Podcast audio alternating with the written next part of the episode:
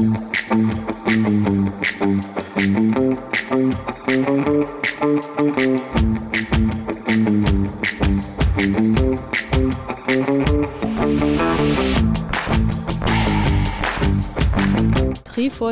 dein Ausdauer-Podcast für Schwimmen, Radfahren und Laufen, präsentiert von den Ausdauercoaches.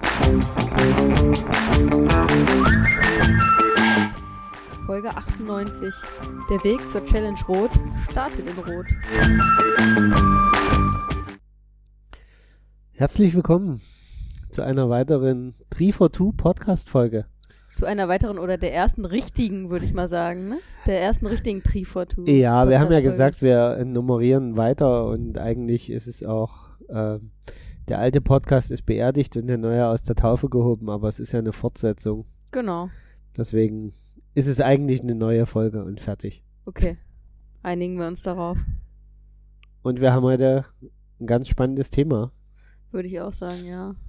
Challenge Rot es hat ein großer Triathlon, also es finden im Moment viele Triathlon-Wettkämpfe statt. Der hm. September viele ist ganz würde schön, ich gar nicht mal so sagen. Oh, ich fand den September jetzt schon ganz schön Folgepunkt. Für äh, uns Corona gebrandmarkte äh, Triathleten und Triathletinnen finden vielleicht gefühlt gerade viele statt, aber es gibt auch immer noch einige, die abgesagt werden. Ne? Ja, aber ich fand jetzt August und September war schon ganz schön dicht vollgepackt. Naja, und ich glaube, wir hatten auch einfach Glück mit unseren Wettkämpfen, die haben irgendwie alle stattgefunden. Ja, okay, das mag sein. ja. Ja, wobei ich habe jetzt mitgekriegt, so in der Lausitz und so haben jetzt auch ein paar Sachen stattgefunden, so kleinere Sachen. Also ich glaube, es läuft jetzt so langsam wieder an. Es ist sicherlich noch nicht so einfach. Gerade für die großen Veranstaltungen ist es nicht so einfach, die auch immer sehr von den Zuschauern gelebt haben und von dem ganzen Theater, was da stattfindet. Ähm, da muss man dann mal gucken. Ähm, da kommen wir ja auch im, im Zuge jetzt unseres Gespräches noch so ein bisschen drauf. Aber wir wollen erstmal nach Rot schauen. Und genau. Ich bin ganz zuversichtlich, dass das jetzt sich irgendwie im Herbst ist die Saison ja fast zu Ende jetzt in Europa und dass dann im nächsten Frühjahr alles sich wieder normalisiert. Schauen wir mal. Aber darüber wollen wir gar nicht so groß sprechen, hm. sondern wir wollen jetzt wirklich auf die Challenge Rot gucken. Oder äh, korrekt ist ja der Challenge Rot, ne? Der da Datev Challenge, der Rot, Datev Challenge powered by HEP. Ja, oh, jetzt, jetzt haben wir hier aber ganz schön Werbung gemacht. Ja, hat sich Felix verdient. Kommen wir gleich dazu. Äh, ich muss mich zunächst mal, glaube ich, ein bisschen entschuldigen, äh, falls ich noch so ein bisschen nasal klinge. äh, ich war ganz schön erkältet und äh, habe so ein bisschen mit den Nachwehen zu kämpfen. Du auch, mhm. allerdings, ähm, ja, da kommen wir gleich dazu. Was du aus so einer Erkältung machst, dazu kommen wir gleich. Ach so, ja, okay. Ähm, das macht mich auf jeden Fall hoffnungsfroh, dass das bei mir ähnlich läuft. Okay. Ja, also ich, was ich noch sagen wollte, Challenge Rot, ähm, gefühlt sprechen wir da alle paar Folgen drüber und schwärmen davon. Und heute äh, werden wir das Ganze mal wieder auf die Spitze treiben, glaube ich, angespoilert. Ja, vielleicht fangen wir jetzt trotzdem mal ganz vorne an, äh, vor zwei Jahren. Vor zwei Jahren, also vor über zwei Jahren. Ne? Haben, also hattest du eigentlich äh, beschlossen, dass du eine, eine Frauenstaffel gerne dort am Start haben möchtest? Genau, also äh, vielleicht noch mal weiter zurückgeblickt. Du bist ja 2018 bei der Challenge, beim Challenge Rot am Start gewesen. Ja. Ähm, hast da erfolgreich deine erste Langdistanz gefinisht. Und das war ja das zweite Mal, dass wir in Rot vor Ort waren zum Event. Wir waren ja vorher schon mal ähm, da und haben unseren Freund Patrick äh, supportet, der da auch seine erste Langdistanz gemacht hat. Und ähm, ja, da so haben wir die Faszination Rot ähm, erlebt und nachdem du da gefinisht hast 2018, war mir irgendwie auch klar, okay, ich will da auch mal mitmachen. Und ähm, war aber zu dem Zeitpunkt, habe ich mich noch nicht in der Lage gesehen, selbst eine Langdistanz zu machen. Und da gab es dann halt die Option zu sagen, naja gut, aber in der Staffel könnte man vielleicht starten.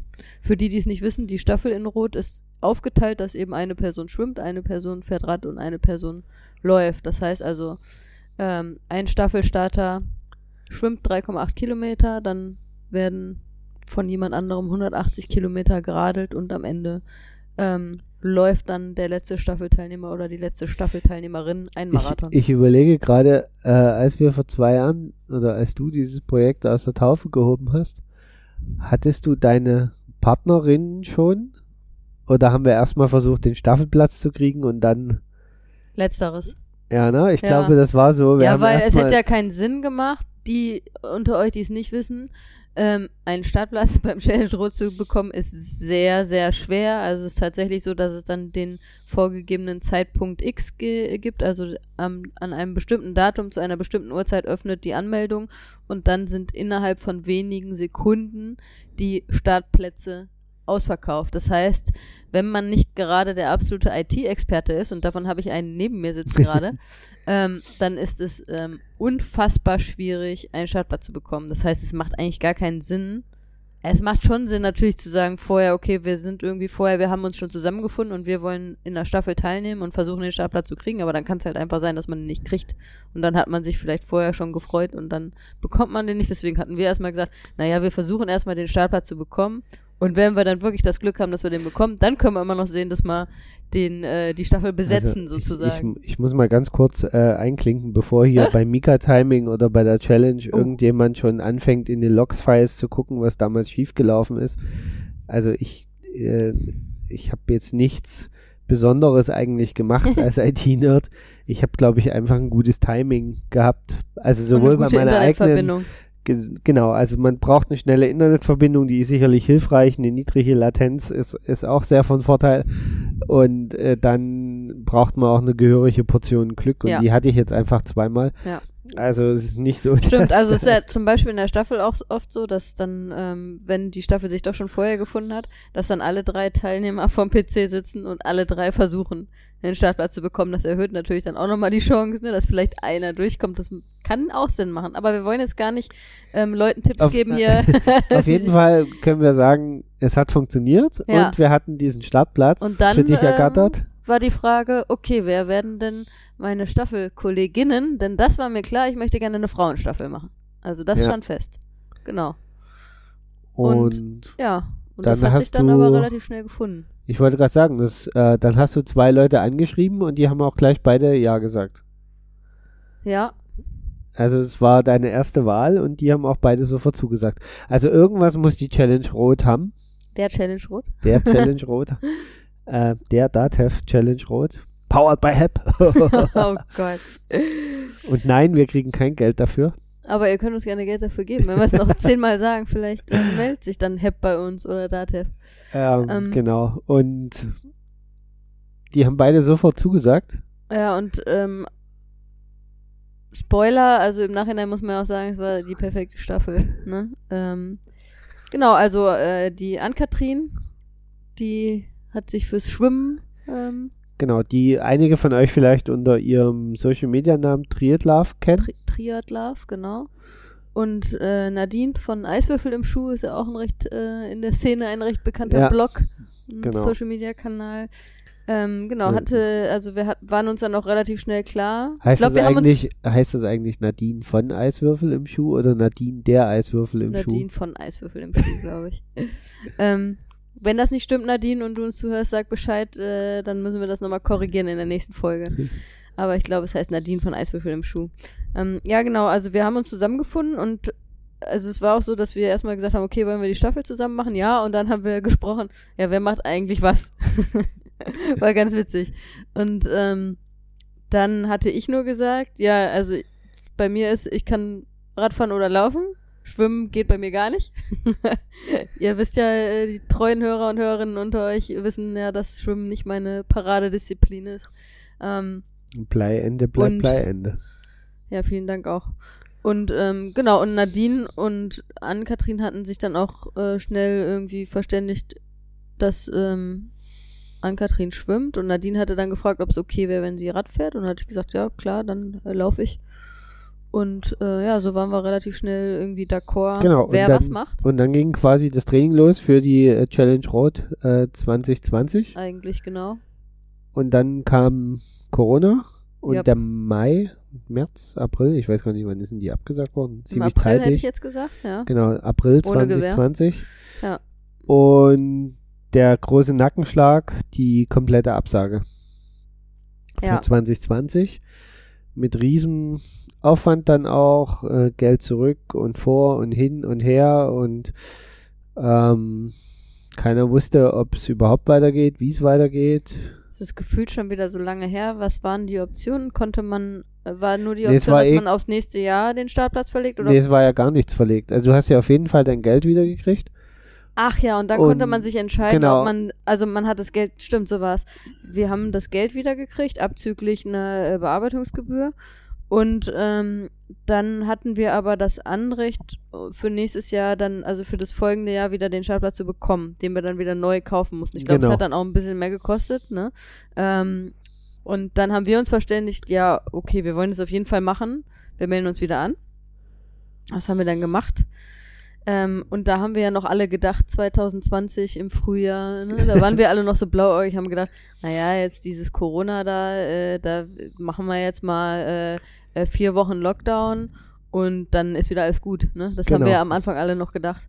Ähm, ja, wir wissen, dass es 2021 nicht so ist wieder alles entspannt. Genau, und äh, wir wissen natürlich, dass es jetzt nicht so gelaufen ist. Und dann war auch im Frühjahr relativ, auch wieder, war es auch wieder im April so, ich glaube, es war um, um dieselbe Zeit auch wie 2020, äh, 2021, dass dann äh, der Challenge Rot bekannt gegeben haben, dass sie wieder nicht zum geplanten Termin, was glaube ich immer das erste Juli-Wochenende ist, ne, der erste Juli-Sonntag, ähm, stattfinden werden, sondern den Termin verschieben. Also diesmal nicht eine komplette Absage, sondern eine Terminverschiebung zwei Monate später auf das erste September-Wochenende. Mit der Begründung und der Hoffnung, dass dann ähm, die Situation auch durch Impfungen, die ja dann schon äh, liefen im Frühjahr, entspannter sein würde.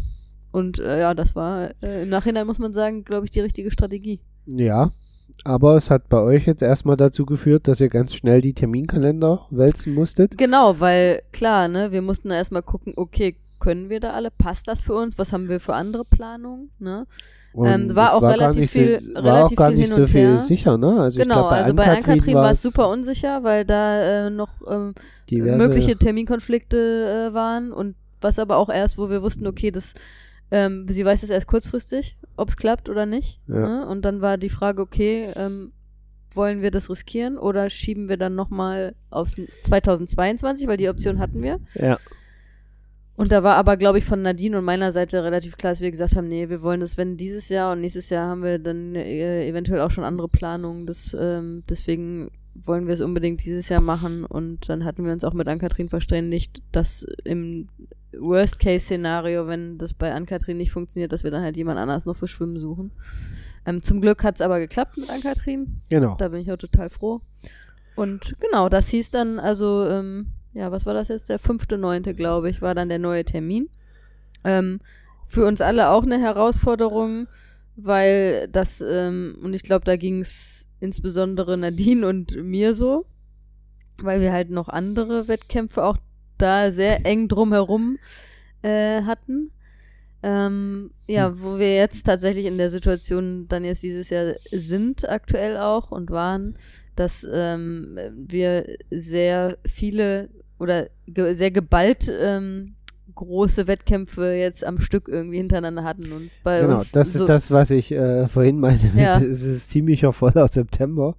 genau und äh, also bei uns ist es jetzt wirklich so August, September sind plötzlich ein Haufen wir Wettkämpfe. quasi so ein gefühlt ein Highlight äh, nach dem anderen kommt und wir aber dann auch frühzeitig schon gesagt haben, okay, also das ist jetzt so, würde man normalerweise eine Saison nicht planen, ist vielleicht auch aus trainingstechnischer Sicht oder ohne vielleicht, ist aus trainingstechnischer Sicht dann auch nicht unbedingt optimal und sinnvoll, aber es ist, äh, wir hatten jetzt Corona, wir haben 2020 null Wettkämpfe gemacht und wir nehmen jetzt alles mit, was geht und wer weiß, was noch abgesagt wird. Jetzt Genau. sind wir tatsächlich in der Situation, dass unsere Wettkämpfe nicht abgesagt wurden.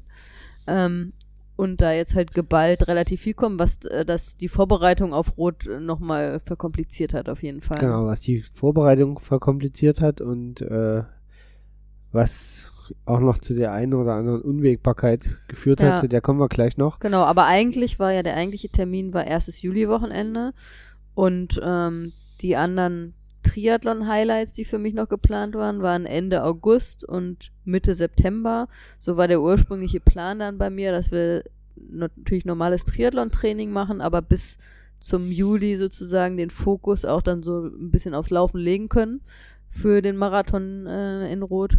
Und dass ich danach dann wieder mehr den Fokus auch auf die anderen beiden Disziplinen legen könnte. Mhm. Und das war jetzt natürlich durch die Verlegung, ähm, hat das das total verkompliziert, die Trainingsplanung. Und Das- war auch klar, und es war klar, dass man es nicht optimal Ja. planen kann. Also dass man jetzt nicht, dass ich nicht den Schwerpunkt nur auf Rot auf den Marathon legen konnte. Das war aber auch d'accord mit den beiden Mädels, weil es denen halt ähnlich ging. Ähm, und da haben wir auch dann relativ zeitnah dann gesagt, okay, ähm, bei, in Rot geht es jetzt für uns nicht darum, da irgendwie zu gewinnen und äh, dass jede ihre Top-Leistung abruft, sondern wir wollen einfach da gemeinsam am Start stehen und Spaß haben. Ja. Ja. Und das muss man vielleicht auch so äh, dann, dann jetzt so hinnehmen, ne? Das, das war von der Trainingsplanung her kompliziert, aber es, es kam ja dann eben, wie es kommen musste, auch noch Unwägbarkeiten dazu. Ja. Und im Endeffekt war zum Schluss äh, die Ansage, okay, wir sind jetzt hier als Staffel und wir wollen das gemeinsam wuppen.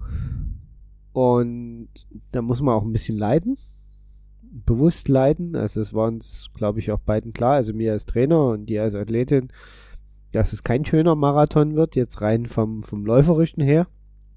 Ja. Dass da weder Bestzeiten noch besonders besondere Glücksgefühle in den Beinen aufkommen, weil einfach, das muss man, können wir jetzt auch so ganz offen sagen, viel zu wenig Kilometer in die Beine waren. Die laufspezifisch Was aber waren. nicht daran lag, dass ich äh, faul war, sondern einfach, genau, weil äh, da noch so ein bisschen was äh, in den Wochen vorher passiert ist und weil es auch einfach mit dem Triathlon-Training jetzt nicht perfekt äh, zu vereinbaren war, dass ich da jetzt den Fokus komplett auf den Marathon Ja, also du hattest im, wir können das ja beim Namen nennen, ne? Da, Ja. da war im Juli, im Juni und Juli hattest du ein bisschen äh, Fußprobleme, da konntest du nicht die vollen Umfänge trainieren. Ähm, da musstest du dich einfach ein bisschen zurückhalten. Dort wären extrem die, zurückhaltend. Dort wären halt die, die wichtigen langen Läufe gewesen, die 25 bis 30 Kilometer Läufe, davon hast du im Endeffekt dann drei Stück gemacht, glaube ich. Ähm, zwei 25er und einen 30er. Und das ähm, war's an langen, richtig langen Läufen. Genau. Ja. Alles andere waren so 20. Und das war aber dann auch schon relativ, da, die, also die haben schon im, ähm, im im Juni alle äh, stattgefunden. Genau. Nee, im, nee, Quatsch, im Mai. Im, im, ja, oder Ende Mai. Nee. Ja. Nee, ich meine im Juni. Im Juni. Wann war der Berlin-Triathlon? War, glaube ich, das erste Juni-Wochenende. Nee, der war später. Der war erst Anfang, Ach, ich bin jetzt, jetzt bin ich ja total raus. Anfang August oder so. Ach, der war am, glaube ich, am 1. Juli-Wochenende. Nee, Anfang oder am August letzten. war der erst. Ah, am letzten Juli war, es war so, irgendwie ja. dr- 1. August, 30. Juli, 1. ja, August oder so, genau. sein. Stimmt. Und ähm, da zwei Wochen davor oder anderthalb Wochen davor habe ich die Fußprobleme bekommen. Genau. Das heißt, Ende, äh, Ende Juli, ab Ende Juli bin ich kaum noch gelaufen.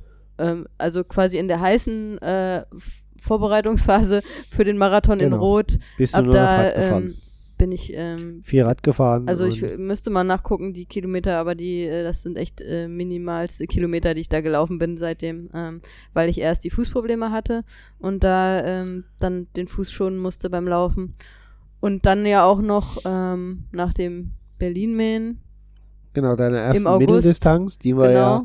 in der letzten, nee, vorletzten Folge hier im Genau. Podcast besprochen haben. Und nach dem Berlin-Mähen leider krank geworden bin, weil da das Wetter, ähm, es war sehr nass und Nee, nicht, weil das Wetter falsch war, sondern weil du in deinem Einteiler ewig da in der Wechselzone Warum auch immer, bist. das wissen wir nicht, warum. Ähm, nee, zu meiner Verteidigung, drüber gezogen, fertig. äh, das können wir glaube ich auch noch erzählen. Nadine ist es genauso gegangen, ne? Die ist auch beim Berlin in der Stadt gewesen und ist auch danach krank geworden. Also das war natürlich dann äh, für unsere Staffel ja auch Ja. alles andere als und das optimal. entschuldigt gar nichts. Ja, ist gut, genau. Also das war und Also, der, man muss dazu sagen, der Lehre- Berlin-Man von Lehre für die, für die Zuhörerinnen und Zuhörer, zieht euch nach dem Wettkampf was an und sofort lauft was äh, und- Trockenes an und steht Genau. nicht im Regen in eurem Einteiler rum. Ja, Genau. definitiv. Es sei denn, es sind über 30 Grad, dann kann man das vielleicht Auch dann machen. macht das nicht. Ähm, aber ja, so war's. Ähm, und nun lagen nur zwei Wochen zwischen dem Berlin-Man und dem Challenge Rot. Und ähm, ja, das hat äh, die ganze Sache für unsere ganze Staffel, weil es war wie gesagt nicht nur bei mir, sondern bei Na- Nadine ging es genauso, natürlich auch nochmal verkompliziert, weil dann ähm, ja äh, die Zeit und bei mir war es irgendwie so, dass diese Erkältung auch erst irgendwie vier Tage nach dem Berlin richtig ausgebrochen ist. Das heißt, da waren dann nur noch anderthalb Wochen bis, bis rot. Ja, und da hieß es dann, ähm, schon, sich schon, schon, schon, ne, möglichst alles tun für die Gesundung und einfach nur noch versuchen, ähm, dass man noch gesund wird bis Rot. Und das äh, war gar nicht so einfach und ein steiniger Weg. Ähm, und bedeutete dann eben auch wieder kein Training, gar kein Training, nicht nur kein Lauftraining, sondern auch kein Radfahren, kein Schwimmen, gar nichts, sondern nur Couch, viel schlafen, ähm, um irgendwie noch gesund zu werden. Und da war natürlich dann noch mehr klar als vorher schon mit den mit dem fehlenden Lauftraining durch die Fußprobleme, dass das, wie du schon gesagt hast, ähm, mit dem Marathon, wenn es denn überhaupt klappt und ich gesund an den Start gehen kann, ähm, alles andere als ein Vergnügen wird. Genau. Und so kam er, der Freitag, morgen, als wir das Auto gepackt haben Mhm. und Richtung Rot aufgebrochen sind. Äh, kleiner Spoiler an der Stelle, um von da aus direkt zu einem weiteren Wettkampf zu fahren, der auch noch Thema hier im Podcast sein wird. Ähm, deswegen mit viel Gepäck im Auto Ja. äh, sind wir losgezogen mit sozusagen Zwischenstopp Rot und dem Marathon für dich. Äh, mal eben zwischendurch einen Marathon laufen sozusagen. Genau, wobei, äh, da ich ganz klar betonen möchte, dass es kein Zwischenstopp jetzt war, sondern ähm, ein absolutes Highlight und da werden wir ja gleich auch noch von erzählen. Ne? Aber ja, so hat sich jetzt ergeben und wie gesagt, das war nicht die ursprüngliche Planung, aber durch die Verschiebung mit Corona ähm, hat sich halt so ergeben, dass ähm, ja bei mir da jetzt auch drei Wettkämpfe, geballte Wettkämpfe innerhalb von vier Wochen auf dem Plan stehen. Ähm, drei Riesen-Highlights und lange Wettkämpfe. Ne? Ja, und genau, also am Freitag sind wir dann angereist in Rot und haben unser Hotel in Nürnberg bezogen, was du rausgesucht hast und was wie immer sehr gut war. Mhm. Ja, also falls ihr jemanden sucht, der gute Hotels oder gute Unterkünfte in Wettkampfnähe oder in, bei Wettkämpfen raussuchen kann, äh, holt euch die Tipps von Coach Hanna. Die hat das echt drauf. Ja, aber Tipp, mein äh, äh, Pro-Tipp ist, dass man sich Zeit nehmen muss beim äh, bei der Recherche, was Unterkünfte angeht.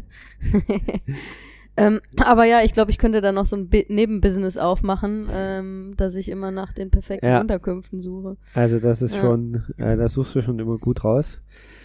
Und ja, und dann ähm, sind wir genau am Freitag auch gleich noch auf die Marathonmesse gefahren, also auf die in die, die Quatsch, In den Marathonmesse, Triathlonpark. in den Triathlonpark nach Rot. Wieso? die Triathlon, äh, heißt es eigentlich Triathlon-Messe? Da- Sie nennen das den Triathlon-Park Ja. in, in Rot, da einfach das Veranstaltungsgelände mit den ganzen Messeständen. Das war natürlich dies Jahr dann auch alles ein bisschen abgesperrter wie sonst und es sollten ja weniger Leute kommen und Ja, es galt die Das Hygiene, 3G-Regel, genau. war aber alles, äh, ja, wie erwartet, wie, wie wir es in Rot gewohnt sind, super organisiert. Ja. Ne? Man musste quasi einmal, ähm, also als Geimpfte, wa was wir sind, ähm, musste man einmal den Impfnachweis vorzeigen, dann hat man ein Bändchen gekriegt also und damit. was man vielleicht noch äh, erwähnen sollte, weil das fand ich tatsächlich äh, in, in der Vorberichterstattung eine krasse Zahl, also ähm, weil wir ja immer alle im Moment so Impfquoten und so hören, ne? Ja. Die Challenge Rot hatte vorher eine Umfrage gemacht, weil sie halt gesagt haben, okay, 3G-Regel und wir müssen natürlich dann entsprechend Tests vor, vorhalten. Wie viele Leute sind denn geimpft, von denen die anreisen wollen? Und, Die, also von ähm, den Teilnehmern und Teilnehmerinnen als auch den Begleitpersonen, Genau. da ähm, hatte ich eine E-Mail auch bekommen, hatte natürlich auch teilgenommen an äh, der Umfrage und da kam raus, äh, 90 Prozent der sind Leute schon sind geimpft. vollständig geimpft und Ähm, Kudos an die Triathleten und Triathletinnen da draußen Ja. und deren Angehörige. Ähm, ja, wäre schön, wenn es gesamtgesellschaftlich so wäre. Aber das ist ein anderes Thema. Genau. Ähm, aber einfach, ähm, nur einfach, dass man mal vielleicht einen anderen Blick auf die Blase kriegt, ähm, weil man sieht ja immer nur so Gesamtzahlen und hört dann so Spezialfälle und sonst irgendwas. Also in dieser Blase Triathlon Challenge Rot muss man einfach sagen, waren ziemlich viele Leute, die geimpft waren und äh, die alle gelebt haben, obwohl September war. Ja gut, der September ist ja noch nicht vorbei. Mal gucken, vielleicht sterben wir ja noch alle. Dann haben wir auf jeden Fall eine gute Zeit gehabt. Genau, dann haben noch. wir ein geiles Event Ja. gehabt. Okay. Und genau, dann waren wir dort, äh, haben unser Bändchen abgeholt, haben und sind über die Messe geschlendert. Genau, also auf der Messe gab's, äh, war Maskenpflicht, haben aber auch alle sich äh, war äh, super, ordentlich ne? dran Also gehalten und es war auch ordentlich geregelt, ne? Also ich meine, es gibt ja dann so ein paar äh, Slots da und ich glaube in Rot ist es für viele auch wichtig und ist, geht uns ja genauso, dass man da irgendwie ein paar Erinner- Erinnerungsfotos schießen will und so und wenn man dann an äh, ne, bestimmten Slots dann da in, zum Beispiel im, ähm, in, im Stadion, im Zielbereich, äh, da dann vorher Fotos gemacht hat, wo ja jetzt auch nicht tausend Leute um einen rumstanden, sondern man einfach äh, auf großen Abstand alleine irgendwo steht, dann hat jetzt auch keiner was gesagt, wenn man da fürs Foto da die Maske mal kurz runtergenommen hat, ne? Also das fand das, äh, das ist sehr gut gehandhabt worden einfach, ne? Es galt diese Maskenregelung, aber äh, das war jetzt auch nicht so, dass, wie gesagt, wenn man da mal für ein Foto, wo man irgendwo alleine steht, dann die Maske runtergenommen Wobei hat, dass da auch- irgendjemand was gesagt hat. Auch da fand ich eine Helferin bei der Challenge for All Mhm. total spannend, die zu anderen Helfern gesagt hat, ähm, wir müssten viel mehr Fotos mit Maske machen und die nicht immer wegziehen, weil in 20 Jahren glaubt uns ja keiner mehr, was wir hier hatten. Und dann könnten wir wenigstens noch die Fotos rausholen und können sagen, guck, so sind wir damals alle rumgerannt. Also ja, aber, ähm, und da kommt ein großes Aber, und das ist ja bei, beim Challenge Rot extrem, finde ich, das ist ja eine extrem emotionale Geschichte, das Ganze. Und ähm, ja, ohne, ähm, ohne die Gesichtszüge ist es immer schwierig, Emotionen so einzufangen. also ne? ich, ich finde das total okay, dass man beides irgendwie macht. Ja. Und so ist es ja jetzt auch gekommen, ne? Genau. Wenn man sich die Fotos so anguckt, gibt es ganz viele mit und ganz viele ohne Maske. Und ich glaube, damit zeigt man eigentlich am deutlichsten, dass das Leben irgendwie weitergeht Ja. und dass einen die Maske nicht tötet. Äh, sie natürlich nichts ist, was wir alle wollen, immer auf, auf Ewigkeiten, aber sie ist jetzt halt da und äh, bis wir sie, Sie hat ihren brauchen. Sinn. Genau, und damit äh, ist es dann halt auch einfach so, wie es ist. Genau, und jetzt wollen wir gar nicht wieder so sehr auf äh, Corona eingehen. find ich. Und genau, dann habt ihr Genau, wir, also dann war es auch noch eher schon am Freitag sozusagen ein kleines Wettrennen mit der Zeit, ähm, weil äh, Ann-Kathrin relativ spät äh, erst anreisen konnte und wir äh, wollten aber gemeinsam am Freitag noch die unsere Startunterlagen abholen. Das hat dann auch noch geklappt. Ähm, ich glaube, fünf Minuten vor Ende der Startunterlagenabholung haben wir dann gemeinsam noch unsere Startunterlagen abgeholt, haben dann einen riesen Beutel, einen schweren, riesen schweren Beutel bekommen ähm, wo sehr viele Goodies drin waren, also auch das äh, erste Sahne immer in Rot, muss man mal sagen. Ähm, und ja, wir dann danach noch alles in dreifacher Ausführung, wir das dann erstmal alles noch aufteilen mussten. Das war dann wie auf dem Bazar, hatte ich das Gefühl. Wir hatten dann da auf einem Tisch da diesen riesen Beutel da irgendwie ähm, entleert und dann äh, da entsprechend alles verteilt. Und dann ging's eigentlich nur noch zum gemeinsamen Carboloading am Freitagabend. Genau, also das fand ich auch total schön. Also, ne, wir hatten auch ähm, im Vorhinein schon gesagt, okay, wir versuchen so viel wie möglich auch wirklich zusammen zu machen, um das, weil das, wir machen das als Staffel und nicht als Einzelstarter und Starterin. Ähm, und das haben wir dann auch, fand ich, sehr schön zelebriert. Es wurde dann sehr spät tatsächlich am Freitag. Ähm, Deswegen war ja die Idee, es am Freitag zu machen, Genau. nicht so unter waren Zeitdruck wir noch bei einem schönen Italiener dann äh, in Nürnberg, den Ann-Kathrin rausgesucht hatte. Danke dafür nochmal. War wirklich sehr lecker und auch äh, eine nette Atmosphäre. Und ja, dann waren wir echt spät. Ich glaube, um Ja. 11 Uhr oder so sind wir dann erst im Hotel wieder angekommen am Freitag und ähm, sind dann müde ins Bett gefallen nach einem langen Tag.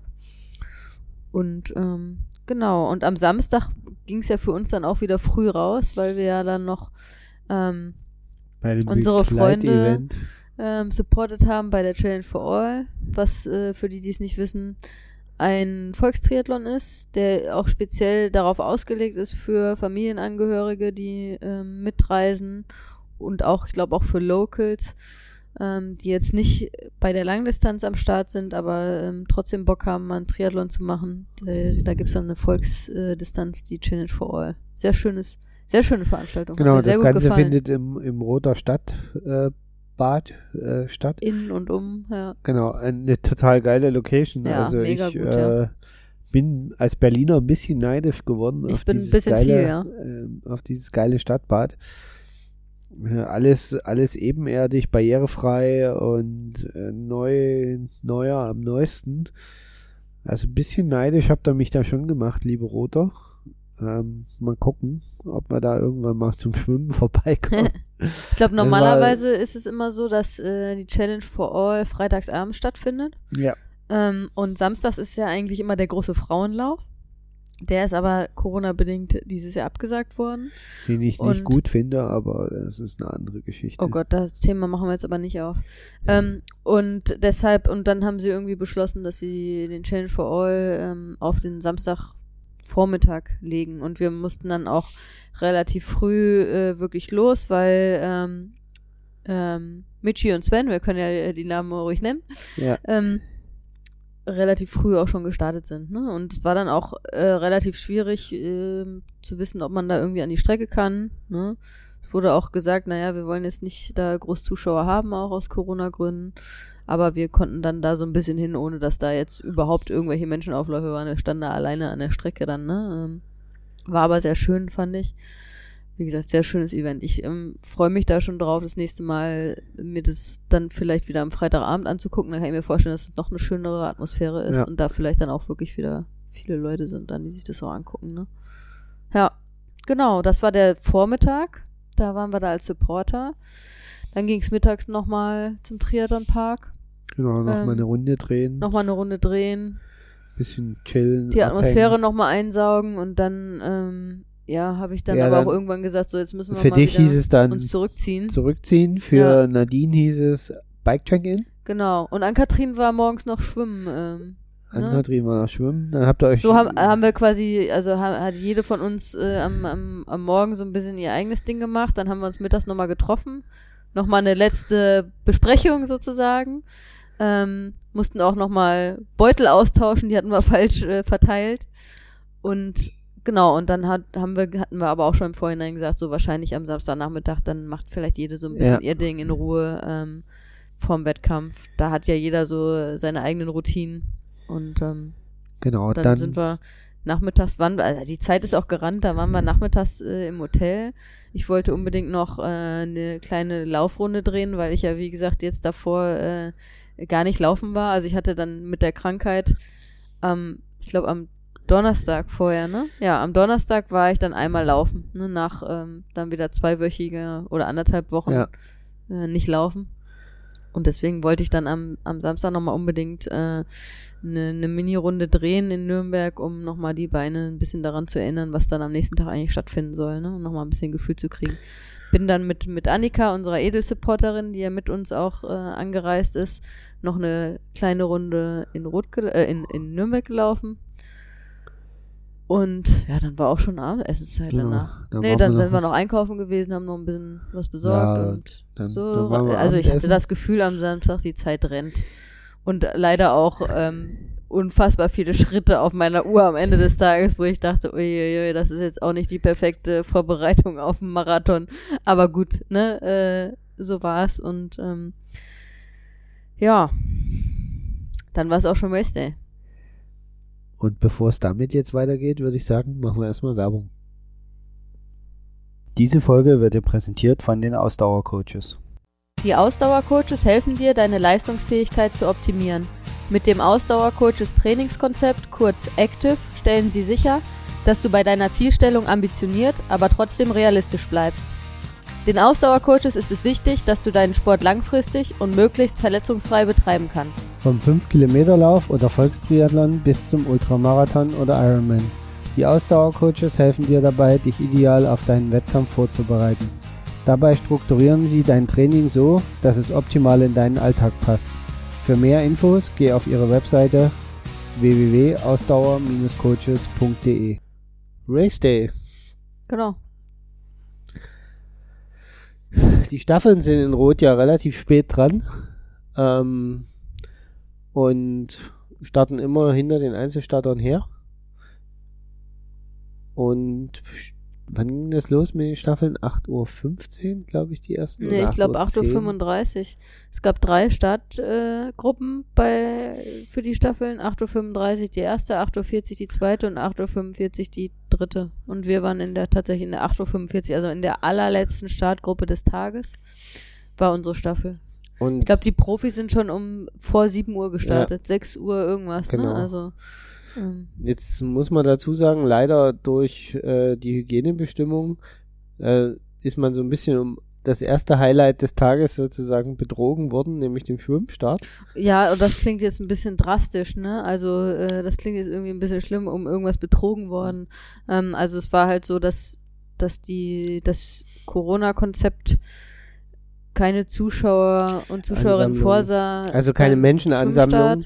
Und das war jetzt nicht natürlich nicht bösartig vom Veranstalter, sondern es war einfach die Vorgabe vom Gesundheitsamt. Genau, eine Auflage war, dass sich keine Genau. Menschenansammlungen bilden dürfen und wer die Challenge Rot kennt, der weiß einfach, dass der Schwimmstart eines der Highlights ist, was die Zuschauermassen angeht, äh, weil es einfach ein total geiles Bild ist, wenn da tausende von Leuten auf dieser Brücke und äh, links und rechts den Kanal säumen, wo man da schwimmt.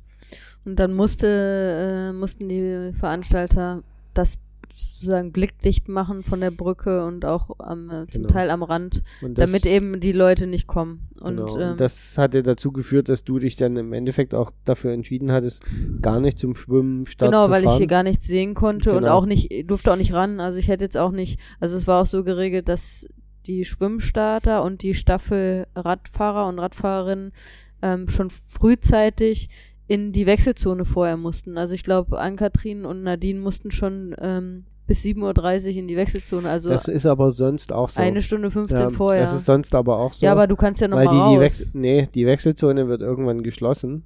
Du kannst dann zwar vor an den Zaun, das ging diesmal nicht, weil Ja, da war ja genau. wieder Blickdicht. also ich hätte nicht mehr, ich hätte nicht mehr ähm, Genau, also da, wo du damals gestanden können. hast, wo ich aus dem Wasser gekommen bin, das war ja dies Jahr alles blickdicht zugemacht. genau. Das war das Problem. Und so hat es für mich halt überhaupt gar keinen Sinn gemacht, zum Schwimmstart zu kommen, weil ich hätte nicht, ich hätte nicht mehr Nadine und Ann-Kathrin dann irgendwie groß sehen können vorm Start und ähm, konnte selbst auch nicht sehen, konnte nicht supporten. Also ähm, da ja musste ich dann sagen, okay, dann äh, ist es für mich vielleicht sinnvoller, dann im Hotel zu bleiben und dann den Tag auch natürlich im Hinblick auf meinen Marathon dann ein bisschen ruhiger angehen zu genau. lassen und, dann vielleicht sollten wir darauf jetzt auch vielleicht noch mal ein bisschen so einen, einen kleinen Einschub machen. mhm. Ähm, das ist nämlich eine ganz besondere Art des Marathonslaufens, also in der Staffel bei, bei so einer Langdistanz, genau. weil normalerweise ist man es ja so gewohnt, Marathons starten in der Regel früh. Also Berlin-Marathon um 9 Uhr, ist scharfer Start, bis da alle gestartet sind, ist es 10, aber ähm, im Endeffekt geht das um, um 9 rum los. Und das heißt, um 6 aufstehen oder noch früher, je nachdem, wie lange man anreist und rechtzeitig frühstücken und so weiter. Bei so einer Langdistanz ist es ganz anders. Erstens mal gibt es keine feste Startzeit, weil die ist ja davon abhängig, wann die anderen beiden mit ihren Disziplinen durch sind. Ja. Und das zweite ist natürlich, es findet auf jeden Fall der Marathon spät am Nachmittag statt. Das heißt, das Sportevent ist unüblich, wann es losgeht. Also sowohl von den Bedingungen her ist das unüblich, Ja. weil man läuft dann eben in die totale Hitze rein. Ja.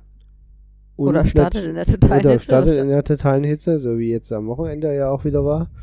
Und natürlich muss man sich ganz anders vorbereiten, äh, was die Ernährung angeht. Ja. Man muss nämlich quasi trotzdem sich ja an die allgemeinen, ich sag mal, Essensregeln halten, die für so einem Event gelten, nämlich rechtzeitig genug das Richtige zu essen. Aber sich eben auch nicht den ganzen Tag vorher vollstopfen, weil man eben abends noch eine ganz schöne Höchstleistung bringen möchte. Also man muss das sehr bewusst tun ja. und sollte sich da auch vorher mal ein bisschen den Kopf drüber machen und da nicht so blauäugig rangehen und einfach ähm, an der Startlinie stehen. Das ist nämlich nicht so ganz ohne. Ja, das ist noch wichtiger, fand ich jetzt bei so einem äh, Marathon, ne, als, ähm, als jetzt beim bei einem in Anführungsstrichen normalen Marathon, wo man jetzt, sagen wir mal, nehmen wir jetzt den Beispiel, den Berlin-Marathon, der jetzt in ein paar Wochen stattfindet, ähm, wo dann morgens um, keine Ahnung, 9 Uhr oder 10 Uhr, je nachdem, welcher Startgruppe man ist, der Start ist und man kann sich davor genau darauf einstellen, ähm, kann den ganzen Ablauf irgendwie vorher darauf einstellen für sich und auch eben den Essensablauf und morgens ist es re relativ simpel, du machst dann am Tag vorher, machst ja Carboloading und morgens hast dann halt noch dein kleines Frühstück, was erprobt ist und wo du weißt, was funktioniert vom Lauf und fertig, ne? Ähm, und das ist natürlich jetzt ein bisschen komplizierter, wenn man da irgendwann am Nachmittag erst startet. Und dann kommt natürlich noch hinzu, dass wir eben als Staffel gestartet sind. Das heißt, wo ich schon nicht am Schwimmstart sein konnte, wollte ich aber zumindest dann an der Radstrecke auf jeden Fall sein, um Nadine anfeuern zu können und dann auch mit äh, Ann-Kathrin da zusammen. Ähm, das hieß dann eben auch, dass ich davor dann auch schon wieder unterwegs war und auch schon wieder einiges auf den Beinen war, ähm, was man sonst auch niedrig hält bei einem normalen Marathon. Genau. Ne? Genau. Und ja, also so war es dann. Wir standen an der, haben uns dann an der Radstrecke mit Ann-Kathrin getroffen. Ähm, standen, glaube ich, bei Kilometer, was war das? Äh, 78 oder Ja, sowas, 78 ne? quasi am, am Ende der ersten Runde ist Genau. das. Also da, wo man äh, aus dem Bike-Check-In in Hilboldstein sozusagen rauskommt und auf die Radstrecke geht. Dort an dem Stück äh, hatten wir uns dann eingefunden, hatten uns dann eine Lücke gesucht, wo wir relativ alleine standen, so dass das auch wieder Corona-konform ablief, sich keine Gruppen bildeten. Da liefen auch hin und wieder mal Polizisten entlang, die das so ein bisschen geprüft haben. Ja, Und ähm, das, das war auch, äh, also muss man, da muss ich auch nochmal eine Lanze für wirklich alle Leute, die dort waren, brechen. Es haben immer alle darauf geachtet, dass sie Abstand voneinander halten. Also sowas habe ich auch noch bei keinem, bei Ja, keiner das, Sache jetzt in, äh, in, nach anderthalb Jahren Corona erlebt. Es waren echt alle darauf bedacht, dafür zu sorgen, dass der Veranstalter hinterher nicht gegen das Schienbein getreten bekommt. ja, das hatte Felix jetzt ja auch im Nachhinein schon Ja. wieder gesagt, ne, dass, äh, dass Also- er auch das von der Polizei wieder gespiegelt bekommen hat. Es gab keinen einzigen, keine einzige Situation, keinen einzigen Vorfall, wo die Polizei eingreifen musste, wo man sagen musste, okay, da sind zu große Menschentrauben, Genau. ähm, da müssen wir jetzt eingreifen. Ne? Also ähm, auch da nochmal einen großen Dank an alle, die vor Ort waren, die auch da ihren Teil dazu Ja. beigetragen haben, dass das Event so stattfinden konnte und dass auch im Nachhinein, äh, da es da hoffentlich ähm, kein, kein schlechtes Genau. Fazit au- vom Gesundheitsamt, von der Polizei oder wem auch immer geben genau. wird. ne? Und ähm, genau, also dort standen wir dann, haben auf Nadine gewartet, die die erste Runde eigentlich ziemlich nach Ansage gefahren ist. Schneller. Viel Oder schneller. sogar als vor der. Ansage war. Ja.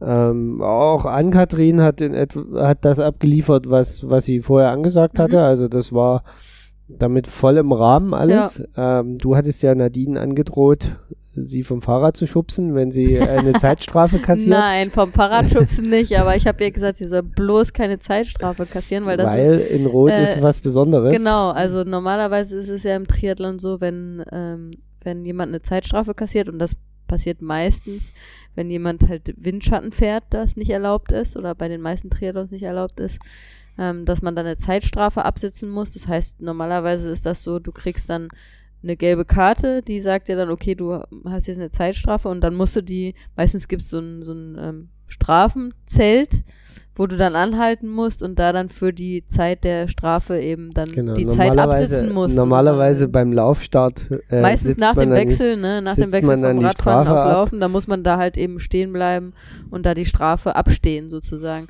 Genau. In Rot ist aber die Besonderheit, dass es eine Strafrunde gibt, eine ein Kilometer lange Strafrunde. Das heißt, wenn man eben eine entsprechende ähm, Strafzeit auf dem Rad bekommt, weil man Windschatten fährt, dann muss man beim Laufen eine Strafrunde laufen. Und in der Staffel ist es dann eben so, wenn die Radfahrerin ähm, die Strafe einkassiert, dann muss die Läuferin das ausbaden und muss die Strafrunde laufen. Deswegen hatte ich vorher zu Nadine gesagt, Nadine, gnade dir Gott, hol dir keine Zeitstrafe ein, ich will nicht noch eine extra, eine extra Kilometer Strafrunde So laufen. Aber natürlich hat Nadine das super gemacht und auch nicht, äh, ist dann nicht Glück mit einer. Strafrunde ähm, dann Genau, dann haben wir Nadine also gesehen in der ersten Runde. Dann hieß es für dich, okay, äh, ich muss mich noch ein bisschen vorbereiten, muss noch was essen.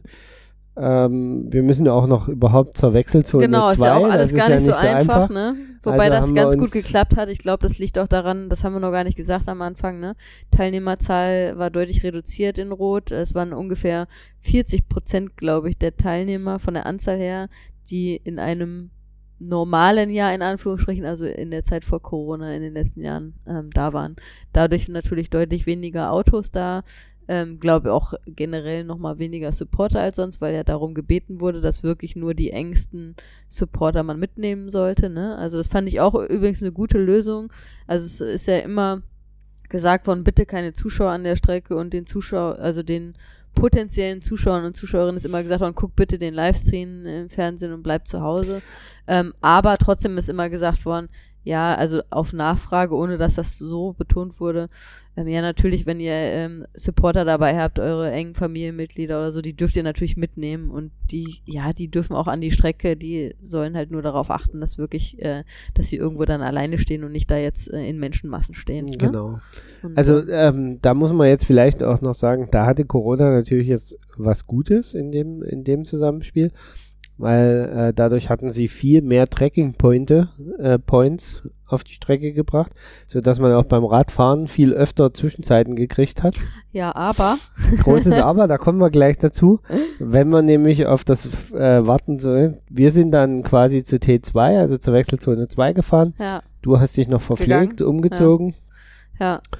Und mit Zwischenstopp an der Laufstrecke, wo wir noch die Top 3 Männer, Zufällig, Top ne? 4 Männer, Ah, das war Zufall einfach. genau, als also wir kamen gerade an der Laufstrecke an. dann und auf einmal, äh, kam uns eine Patrick Minute später Lange kam Patrick Lange als Führender. Und, als Führender und dann haben wir gewartet, bis Anne Haug durch war, Äh, genau. als führende Frau. Und als die dann durch war, bist du sozusagen zu T2, sind wir dann weitergezogen zur, zur Wechselzone 2, wo du dann so langsam auch in deine mentale Vorbereitung Mhm. eingestiegen bist, nochmal in dich gegangen bist und äh, dort dich so mental auch dann wirklich auf das vorbereitet hast, was auf dich zukommt. Mhm. Und dann äh, ist was ganz Furchtbares passiert. Oh, ganz furchtbar, will ich jetzt gar nicht sagen. Das klingt jetzt schon wieder äh, viel zu dramatisch. Aber Äh, bis zu dem Zeitpunkt hat das Tracking sehr gut funktioniert Genau. und wir konnten immer schön sehen, okay, wo ist Nadine? Und ähm, das ist ja auch super mit dem Tracking. Also da kriegt man nicht nur die äh, Zwischenzeiten ähm, gezeigt online und sieht, okay, wo ist sie jetzt? Sondern es gibt auch immer eine prognostizierte Wechselzeit. Zielzeit, genau. Ne? Ähm, was immer sehr gut war, weil ich mich dann natürlich so einigermaßen darauf einstellen konnte, okay, wann geht's denn für mich los mit dem Laufen? Wann muss ich in der Wechselzone sein, äh, um den Staffelstab in Form des äh, Zeitchips von Nadine ähm, zu Genau. übernehmen? Und äh, man kann aber äh, auch so ein bisschen, man, man sieht ja immer so aller 10 Kilometer oder so, war so ein, ungefähr so ein Tracking Point. Und dann rechnet man natürlich immer so hoch, wann müsste da ungefähr durchfahren, wenn alles normal läuft. Ja, und plötzlich bei Kilometer 151, was 19 Kilometer vorm Ziel ist, äh, kamen keine Zeiten mehr. Ja. Äh, Und wir war- warteten und warteten und ich bin Und- schon, also sehr, ne, ich habe mir Sorgen gemacht, dass irgendwas passiert ist, dass Nadine gestürzt ist oder Defekt, äh, Defekt hat, hat, oder, oder keine genau. Ahnung was und dachte, oh Mensch, was ist los? Genau. Und dann, ähm, ja, waren wir auch, Ann-Kathrin war dann auch äh, an der Wechselzone 2, dann haben wir gesagt, haben gesagt, mein Gott, was ist da los, was ist da los? Und dann Genau. hatte Ann-Kathrin aber noch mit ein paar anderen äh, äh, Bekannten da auch gesprochen, die dann da auch vor Ort Ja, waren gesagt, Ann-Kathrin hat noch mehr Leute getrackt und hat dann festgestellt, dass keiner der Leute seit 15 oder 20 Minuten eine ja. Aktualisierung Und dann haben, wir hatte. geho- dann haben wir nur gehofft und gebetet, dass das Tracking nicht gerade Genau. nicht funktioniert. Habe ich gesagt, okay, ich, ich also jetzt Aber das hat dazu geführt, ja, dass du ja dann ziemlich zügig in die Wechselzone musstest, weil wenn man das nämlich dann hochgerechnet hat, dann war klar, okay, wenn du jetzt nicht losgehst, schaffst du es nicht mehr, wenn Nadine wirklich pünktlich Ich kommt. hatte aber noch einen ganz guten Zeitpuffer. Ähm, also so 10 bis 15 Minuten, glaube ich, ähm, zum, zur prognostizierten Zeit. Und ähm, genau, dann habe ich gesagt, okay, ich gehe jetzt in die Wechselzone, weil nicht, dass Nadine da jetzt noch Ja, Gas genau. gibt am Ende. Und dann bin ich nachher nicht da. Das wäre ja das Worst-Case-Szenario. Und das Genau. habe ich übrigens auch erlebt dann in der Wechselzone. Kann ich vielleicht gleich noch erzählen. Ähm, dass dann ähm, Nadine dann nach ihren 100, es waren ja 170 Kilometer dieses Jahr, muss, äh, kann man Ja. vielleicht noch sagen, also weil die Runde ein bisschen verkürzt war. Ähm, nach ihren 170 Kilometer Radfahren äh, in die Wechselzone kommt und ich bin nicht da. Ich glaube, dann hätte ich an Nadines Stelle mich umgebracht. Ne? Also äh, das äh, stelle ich mir schlimm vor. Und ja, ähm, es ist passiert bei anderen Leuten. Ich, ich habe es beobachtet. Ja, äh, jemand, äh, Radfahrer kommt in die Wechselzone und äh, die Wechselzone war, also der Bereich, wo die Staffelübergabe ist, war ein separater Bereich zum Einzelbereich. Ähm, und äh, es war keiner da. Also dann kam derjenige nach zwei, drei Minuten. Ich weiß nicht, ob der gerade noch auf Toilette war Mhm. oder sonst was, aber der äh, Radfahrer war total verzweifelt, weil er guckte links, rechts und es war keiner da. Und das, ja, das wollte ich Nadine nicht antun. Das ähm, stelle ich mir auch ganz furchtbar vor. ja. Du ballerst da rein und strengst dich an und gibst alles und dann kommst du da an, völlig hechelnd und äh, bist auch ja so ein bisschen wahrscheinlich im Delirium, weil als Radfahrer, ja, also wenn du nur eine Einzeldisziplin da machst, dann ziehst du ja zum nach hinten raus auch nochmal alles raus aus deinem Körper, weil du weißt, okay, ist ja gleich vorbei. Das ist ja anders, wie wenn du weißt, okay, ich muss jetzt noch auf den Marathon gehen, äh, dann fährst du ja nicht kontrolliert in die Wechselzone, sondern dann stürzt du ja mehr oder weniger in der Wechselzone. ja, Und dann äh, kommst du da an und niemand ist da. Ja. Das stell ich mir furchtbar vor. furchtbar, ganz furchtbar. Äh, genau, und das wollte ich Nadine nicht antun. Ähm, und es war auch eine richtige Entscheidung.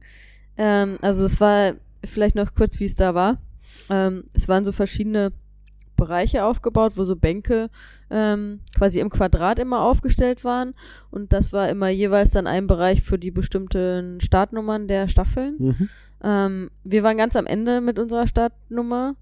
ähm, sodass Nadine auch den längsten Weg quasi zu dem Bereich laufen musste, wo, wo ich dann äh, saß für den Wechsel.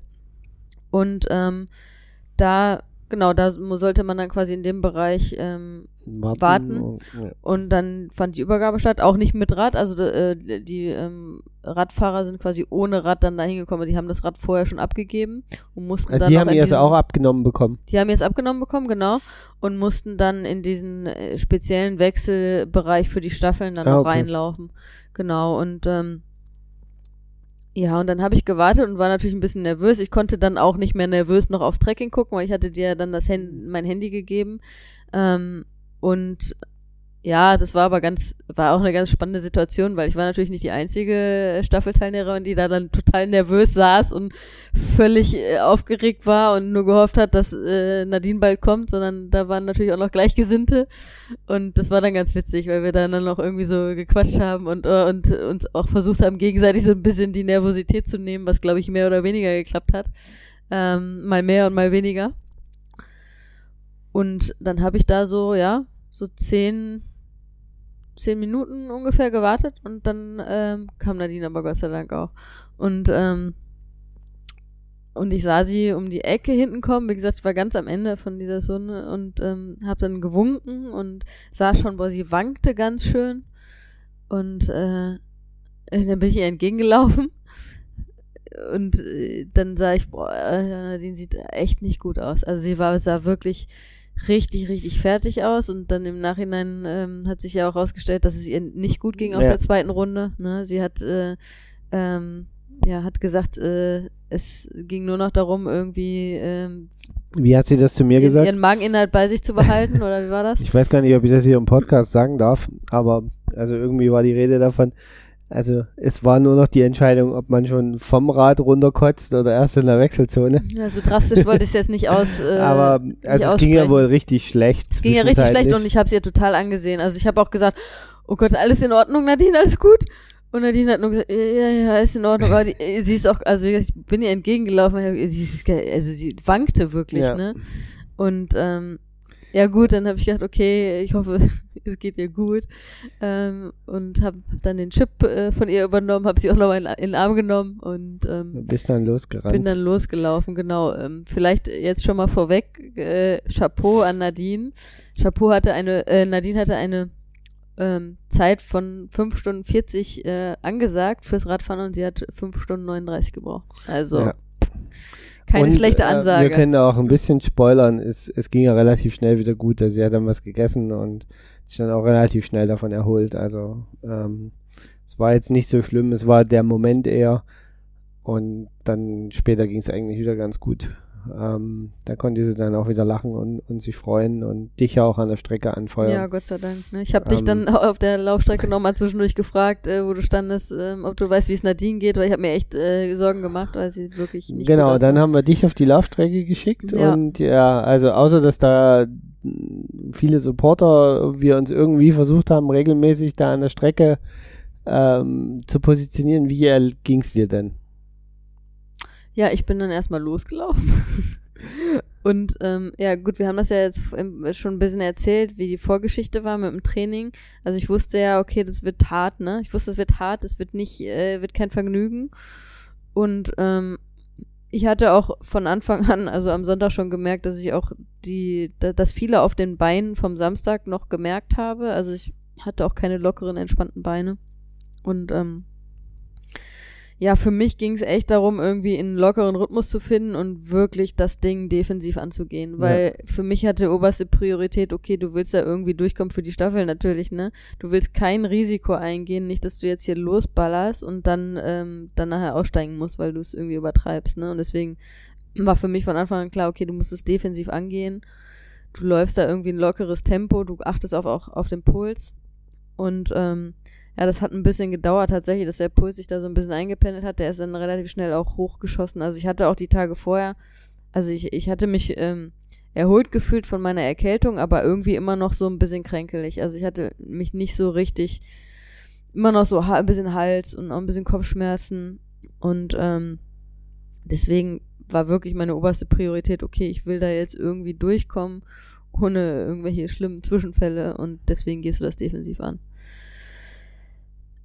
Entschuldigung, ich muss ja auch mal räuspern. Ähm, und ja, dann ging's, geht's ja erstmal runter, du läufst aus der Wechselzone raus, da geht's erstmal so leicht bergab. Da waren ja dann auch da, also verhältnismäßig viele Zuschauer, ähm, wo du gleich irgendwie da gefeuert wirst und denkst so, nee, ich laufe hier gerade los, ne? Gut, die wissen natürlich nicht, dass du vielleicht unbedingt, dass du Staffelläuferin bist, sondern das sind ja auch die Einzelstarter unterwegs, die dann schon ein bisschen was in den Beinen haben. Und Genau, ja, dann dann geht's geht's erstmal so ein Stück, Kanal, ähm, ne? ein Stück auf dem Asphalt, so, ich weiß gar nicht, wie viel das war, vier, fünf Kilometer, glaube ich. Wo ich mich dann auch so ein bisschen eingrooven konnte, bis man am Kanal ist. Und dann läuft man ja, macht man ja erstmal Kilometer, also 20, knapp 20 Kilometer, glaube ich, läuft man am Kanal Ja. erst in die eine Richtung bis zum Wendepunkt, dann in die andere Richtung, ewig weit bis zum Wendepunkt.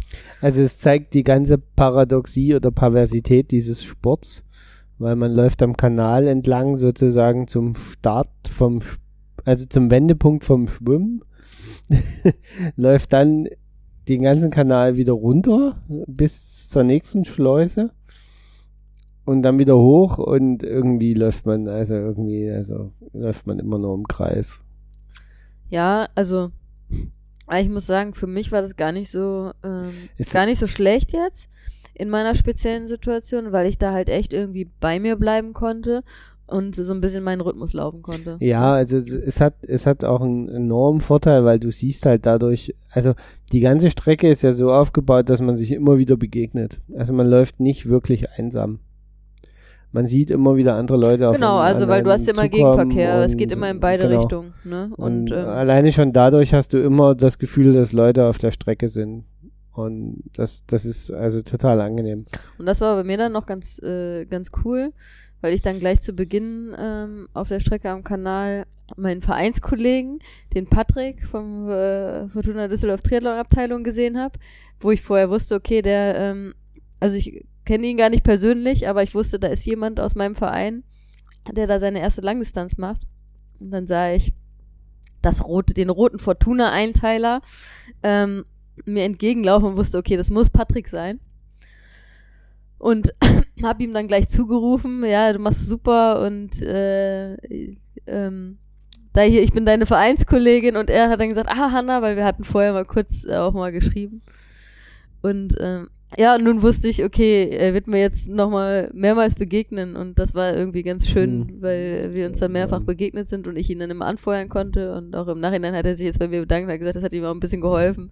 Ähm, das war ganz cool. Und das hat mich auch gefreut, weil, also ich muss ganz ehrlich sagen, so ein bisschen schlechtes Gewissen hatte man als äh, Marathonläuferin in der Staffel ähm, auf der Strecke, weil da waren ja dann nun doch die Mehrzahl der Läufer und Läuferinnen waren Einzelteilnehmer und Teilnehmerinnen. Und da hatte man irgendwie schon so ein bisschen schlechtes Gewissen. Ich habe da ja auch echt einige dann überholt. Ähm, weil natürlich, wenn man schon 3,8 Kilometer schwimmen und 100, in dem Fall 170 Kilometer Radfahren in den Beinen hat, dann läuft sich's nicht mehr ganz so fluffig und auch nicht mehr ganz so schnell, als wenn man nur in Anführungsstrichen einen Marathon läuft. Naja, ich sag mal so, also zumindestens wenn man dann auch in den Zeitbereichen mittlerweile angekommen ist, wo die Marathonläufer auf die, auf die, ähm, auf die Strecke gehen, Stra ne? das ist das, Staffelläufer, ja. weil, äh, die, die Staffelläufer auf die Strecke gehen, weil dann, das heißt ja, dass man quasi schon Nicht ganz vorne an, ist, ne? anderthalb Stunden äh, verloren hat in, auf, auf die Staffeln. Ja, Weil man hat ja Ist ja deutlich früher Genau, gestartet, deutlich genau. früher gestartet und ja. die Staffeln, ähm, die letzte Einzelstarterrunde startet, glaube ich, 7.45 Uhr oder 7.55 Uhr. Dann ist echt ein bisschen Luft, bevor die erste Staffel startet. Also das ist dann schon, äh, das heißt, man hat schon ganz schön was verloren.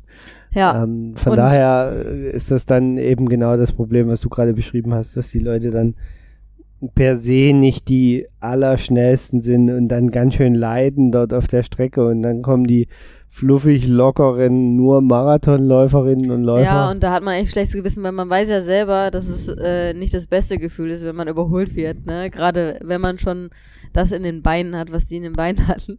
Und ähm, da hatte man schon schlechtes Gewissen gehabt. Und noch schlechter habe ich mich gefühlt äh, gegenüber den äh, Leuten, die dann schon hinter mir waren, die mir quasi entgegenkamen und hinter mir waren. Wo ich dann auch gedacht habe, boah, für die wird's ganz schön eng. Und wenn dann schon welche da gegangen sind auch, und das ist ja dann doch am Kanal, ist ja noch quasi der Teil, der gut zu laufen ist und auch noch halt, das, sag ich mal, die ersten knapp zwei Drittel ähm, des, des Marathons. Ähm, wer da dann hinter mir war und schon äh, gegangen ist, wo ich so dachte, uiuiui, das könnte eng werden mit, mit dem Zielschluss, ne? So und ja, das war irgendwie schon ein bisschen komisches Gefühl und deshalb habe ich mich gefreut, dass ich da zumindest den Patrick da noch immer so ein bisschen supporten konnte, wenn er mir begegnet ist, dass ich irgendwie noch was Gutes tun kann, ja, jemandem gegenüber, der, äh, der da irgendwie alleine unterwegs ist, ja. Ja, und aber für mich galt halt, wie gesagt, ging es darum, irgendwie da ein, ein, lockeres Tempo zu wirklich auch, also ich bin lang, lang, relativ langsam gelaufen, streng nach Puls. Mein Puls war auch äh, auf jeden Fall noch erhöht. Ähm, da, also da war noch ein bisschen Resterkältung auf jeden Fall drin. Ähm, aber so habe ich mich also jetzt nicht irgendwie krank gefühlt oder so, aber ich habe okay, bin streng nach Puls gelaufen, relativ langsam, aber glaube ich relativ konstant. Ja, okay. Ähm, und ja, hab mir da dann die Zeit vertrieben am Kanal. Ihr stand ja dann äh, da, also hatte, hatte ja mehrere Supporter, die dann an unterschiedlichen Stellen auch standen, wo ich mich immer freuen konnte und wusste, okay, da steht jetzt vielleicht wieder eine jemand oder wo dann sogar überraschend jemand stand. Ähm, ja, wir haben versucht, zumindest mal bis Kilometer 30 dich bei Laune zu behalten. Genau, und das habt ihr auch ganz gut geschafft. Also äh, irgendwie verging, also ja, nee, am Anfang, die ersten Kilometer gingen relativ ähm, langsam rum. So bis zum, glaube ich, zweiten Wendepunkt am Kanal. Es war so Kilometer 16, glaube ich. Mhm. Und dann aber ähm, lief es eigentlich, hatte ich das Gefühl, auch so vom Kopf her, ja, okay, jetzt hast du schon ein Stück geschafft, so, ne? Also über ein Drittel sozusagen vom Marathon hast du schon geschafft und es geht immer noch. Also wie gesagt, die Beine waren von Anfang an nicht, nicht wirklich locker. So, aber es ging irgendwie, ne? Wobei deine 202, ich glaube, du bist mit 202 beim Halbmarathon durch. Mhm. Da hatte mich Ankatrin noch gefragt, ob das so im Rahmen dessen ist, was, was ich erwartet habe. Nee, nicht Ankatrin, Annika. Und da habe ich gesagt, also das ist total in dem, was, was ich erwartet habe. Hm. Ähm, also du bist ja eigentlich wie ein Uhrwerk gelaufen. Ja gut, das, äh, dafür ja. bin ich ja bekannt. Na, das ist halt, das war jetzt halt die, die Frage, ne? findest du den Groove oder findest du nicht? Aber so nach zehn Kilometern hatte ich eigentlich das Gefühl, okay, du scheinst in irgendeiner Form den Groove gefunden zu haben? Ja, also wie, wie gesagt, ich habe jetzt auch vorher mir nicht irgendwie eine Pace vorgenommen, sondern mir wirklich gesagt, okay, erstens nach Körpergefühl und zweitens auch dann nach Puls streng, wenn der Puls zu hoch schießt, ja. dass ich dann Tempo rausnehme. Genau, dann ähm, ja so ungefähr bis Kilometer 30 war Support da und dann beginnt der zweite Teil dieses, dieses Events. Also ich habe ja immer äh, die letzten drei Jahre, wer mich kennt und äh, wer in so einem Podcast äh, aufmerksam gehört hat, hat das Wort Büchenbach immer schon mal gehört. Büchenbach. Vielleicht hast du auch Butzenbach gesagt. Ja, Wir haben Butzenbach, jetzt nochmal ja. gelernt, das heißt Büchenbach. Ja. Büchenbach. Ähm, der Feuerlöschteich von Ja, Büchenbach. da habe ich immer gedacht, was jammert er da rum, ne? Aber ja, jetzt habe ich es verstanden, warum. Weil man läuft nämlich durch Rot durch. Naja, also man muss dazu sagen, bis Kilometer 30 läuft man wirklich komplett flach. Also du läufst ja am Kanal da das ganze Stück, ist halt komplett flach. Dann kurz vor Kilometer 30 läufst du den ersten kleinen Hügel sozusagen hoch, der relativ, der ist relativ fies, relativ steil. Ähm, dann geht's in die Stadt von Rot, so ein, ja, ganz leicht wellig, auch teilweise so ein bisschen auf so Kopfsteinpflaster, nicht so schön zu laufen, aber es geht noch. Bis Kilometer 32 und dann geht's los.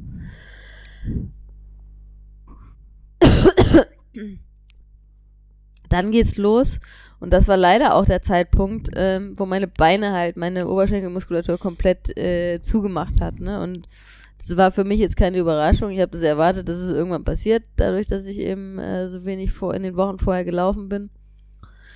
Und äh, ja, also ungefähr 10 Kilometer vom Ende des Marathons machten meine Oberschenkel komplett dicht und ab da ging es aber auch nur noch hoch und runter, hoch und runter, was natürlich für die Oberschenkelmuskulatur dann total super war.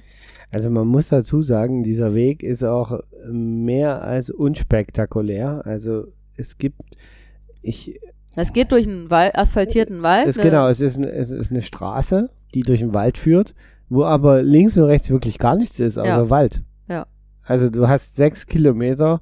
Und dir, also es ist halt eine, auch wieder ein Wendestück, das genau. heißt, es kommen dir die Leute entgegen, was ja auf dem Hinweg auch erstmal immer wieder frustrierend ist, weil du weißt, die sind jetzt irgendwie schon ein ganzes Stück weiter als du, ne? Genau. Und, ähm, und dann, aber man läuft dahin und man denkt die ganze Zeit, ey, hoffentlich lohnt sich das jetzt dahin zu laufen. Ah, ich habe noch was vergessen, das muss ich noch sagen. Bei Kilometer 32, also äh, unmittelbar, also kurz bevor ähm, das Drama, ich will es gar nicht Drama nennen, aber kurz bevor der Marathon richtig schwer wurde, ähm, kam mir noch der äh, Organisator Felix Weichhofer ähm, auf dem Roller auf der Strecke entgegen. Der ist so dann in Innenrot in der Stadt so in der Mitte gefahren. Also da war auch Wände, also hin und also es ist, ist ja der meiste Teil vom fällt mir gerade mal ein. Alles ist eigentlich mit Wendestrecke. Äh, äh, hin und also ja, wo die Leute entgegenkommen. Das ist extra ne? so gemacht. Ja, okay. Also er fuhr in der Mitte quasi, ich lief rechts und auf der anderen Seite kamen die Leute entgegen.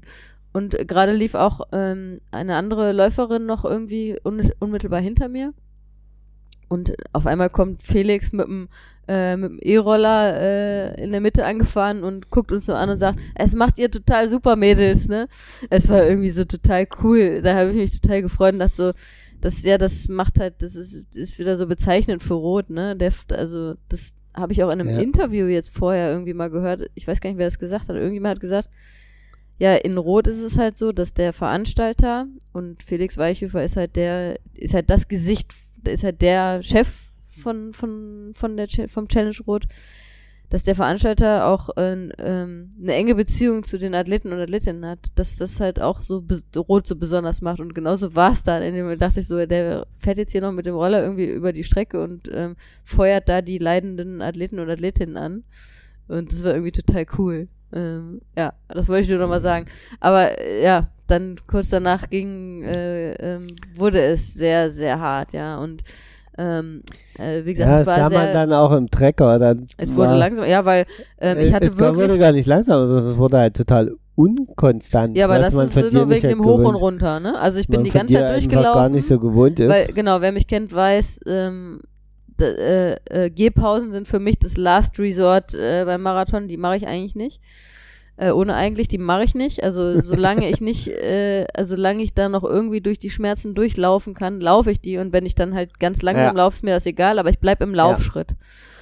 Und das war sehr hart, das zu schaffen über die letzten zehn Kilometer, aber ich habe es geschafft. Ich bin auch äh, alles durchgelaufen ohne Gehpausen. Ähm, aber es wurde halt mit jedem Schritt härter, weil, wie gesagt, wenn äh, jeder, der weiß, was das heißt, wenn die Oberschenkelmuskulatur komplett dicht macht, ähm, dann tut halt jeder Schritt weh, wenn man läuft. Ähm, aber ja, ähm, ich weiß eben auch, und das ist halt meine große Stärke, dass ich da dann durchaus mental in solchen Situationen im Wettkampf ähm, mich sehr gut durchbeißen kann und da irgendwie durchkomme. Und ähm, ja, dann bin ich da irgendwie Richtung, äh, bis zu diesem blöden Teich da in Büchenbach gelaufen, der dann Und der Wendepunkt zurück. ist, wo du dann so denkst, warum musste ich jetzt, wie du schon gesagt hast, diesen, durch dieses Niemandsland, durch dieses Hoch und runter Niemandsland, bis zu diesem blöden Teich laufen ich, und dann ich glaub, wieder. Das hat man sich absichtlich überlegt, weil das soll die Sportler nochmal und Sportlerinnen nochmal von richtig fordern. Her mentale Herausforderung stellen. Deswegen und auch da wieder, ich bin ja dann nur den Marathon gelaufen, ja. Die ganzen anderen Athleten und Athletinnen taten mir so leid, die das dann auch machen mussten. Aber gut, ähm, wir wollen gar nicht so sehr über die Strecke lästern. An nee. sich ist das eine geile Strecke. Ja. Ähm, muss man, wie du wie wir es jetzt schon Es hat ja auch seinen Charme, dass das, wie du da gerade genau. sagst, dass da dann nochmal so ähm, richtig hart wird, ne? Und dann kam äh, Kilometer 41,1. Also, das war dann für mich der Punkt, wo ich ja schon lange im, im, im, im Zielbereich gewartet habe, dann hieß es für mich auf ins Stadion. Nee, da waren wir schon im Stadion. Mhm. Ähm, wir sind ins Stadion, als du bei Kilometer 39x war, glaube ich, der letzte. Also war 39,2, glaube ich, mhm. ein Trackerpoint und 41,1. Und bei 39 habe ich dann gesagt, so jetzt aber zügig hier alle ins Stadion, bis wir drinnen sind und Platz haben und äh, Kamera aufgebaut haben, was alles dazugehört. Äh, jetzt müssen wir uns sputen, weil gleich kommt Halle um die Ecke. Die macht zum Schluss bekanntermaßen keine Gefangenen. und so war es dann auch. Pünktlich auf die Minute kamst du dann mit deinen beiden Damen. Das ist wirklich, also das muss man sagen, ne, das ist äh, wunderbar gemacht in Rot.